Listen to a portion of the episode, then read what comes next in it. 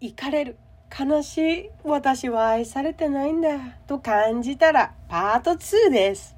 そうそして私は一番は自分に腹が立って悔しくって情けなくって本当に泣けてきた。そうしてるうちにもっと深いところの自分の本音が分かったような気がした。私はさ本当は夫さんの愚痴を言いたいんじゃない。ましてや夫さんを責めて傷つけたり悲しませたりしたいわけでもない。2人がうまくいくためにそのために夫さんの気持ちや考えていることが知りたいだけなんだよって自分の素直な気持ちが分かった気がした。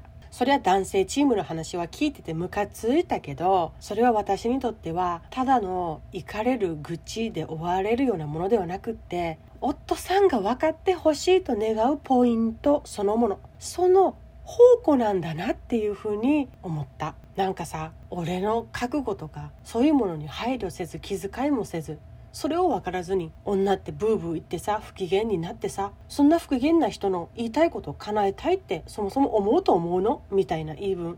悔しいけどまさにそう。夫の視点で考えるなんて私してこなかった。だだって分かんないもんね。だって自分の中から出られるわけではないしみんな。私なんて男になったことないし男と入れ替わったこともないし。みんな自分の主観で生きてるし恋愛夫婦身近な関係の人の中ではその各々の主観っていうものがすごく出やすいんだなっていうふうにも思った。で愚痴のエネルギーが高いことほどそのことに対して関心が最も高いってこと。愚痴を吐く男性チームもきっとそれほどに奥さんに分かってもらいたい。気持ちの表れなんだろうなっていうふうにも感じた。男性にとっては結婚という大きい覚悟を決めた。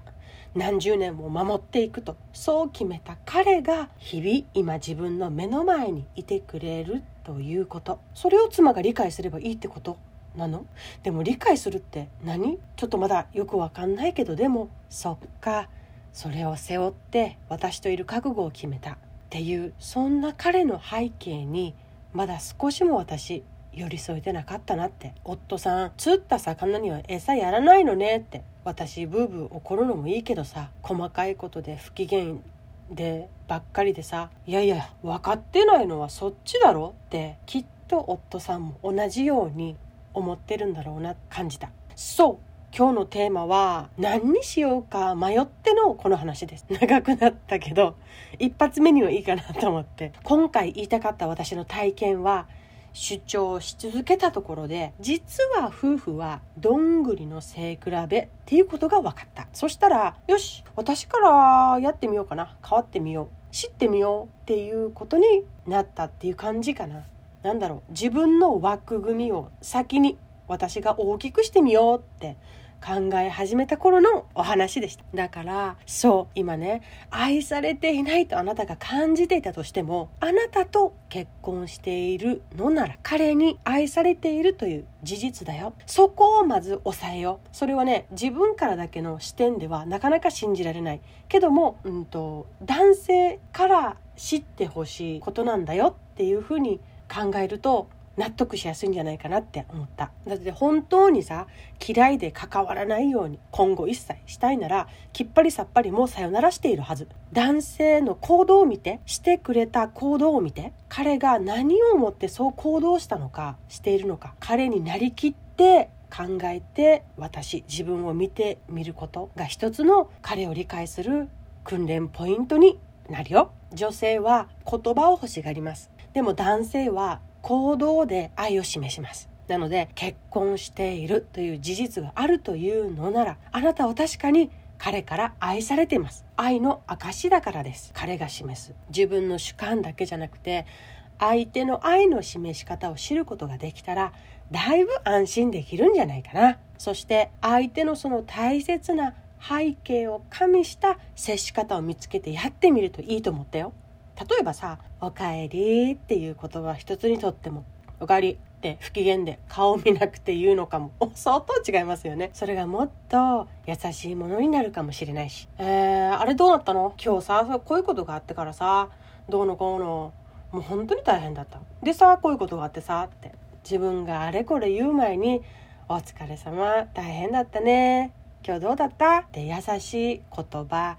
笑顔を向けられるかもしれないしそのままの彼を包み込む雰囲気っていうのを心がけるかもしれないし何か変えられるところがあったらいいんじゃないかなって思った主張するほどギクシャクもししているのなら今は主張することではもう進めない突破できないところに来ているっていうことかもしれない。ってことは2人を包む空気感そのものを変えてみる心がけもすごく大事。あの北風と太陽の太陽になるっていうのを意識する時もすごく必要だなって私は感じた。受け入れられてるなっていう雰囲気は確かに伝わるから。当時の私たちは会話もないような時期でもう話し合いとか到底できる関係でもない。もうもうヒューと冷たい風が吹きすさんでいる。